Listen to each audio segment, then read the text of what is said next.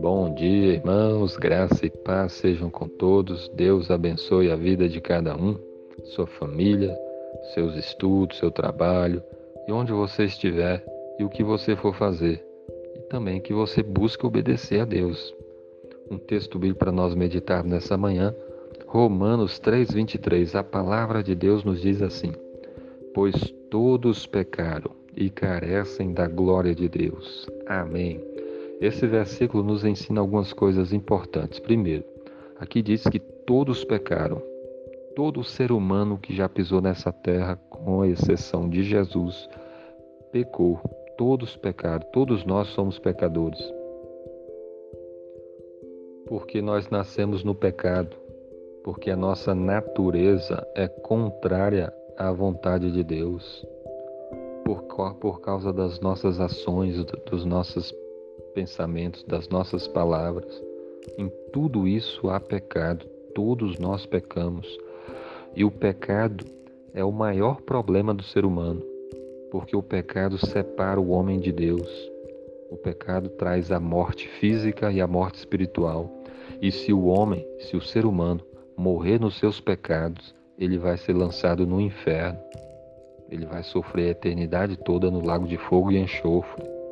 Então o pecado é um problema muito sério.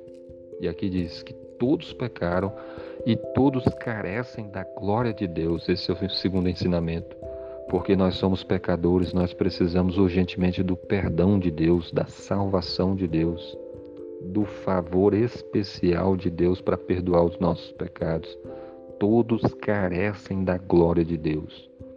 E a boa notícia do Evangelho é que Deus enviou o seu Filho amado Jesus Cristo a esse mundo que morreu naquela cruz, derramou o sangue dele precioso e ressuscitou ao terceiro dia para nos salvar dos nossos pecados, para nos dar o perdão, para nos dar a salvação, para que nós pudéssemos ter assim a, a comunhão com Deus restaurada, para que sejamos reconciliados com Deus. Deus enviou Jesus para nos salvar e somente Ele pode nos conceder esse favor, essa salvação, o perdão dos pecados. Você já se arrependeu dos seus pecados e crê em Jesus? Você já se reconciliou com Deus? Você está disposto a abandonar todo o pecado que você tem vivido para servir a Deus? Procure se apegar a Jesus, se arrependa dos seus pecados e abandone os seus pecados.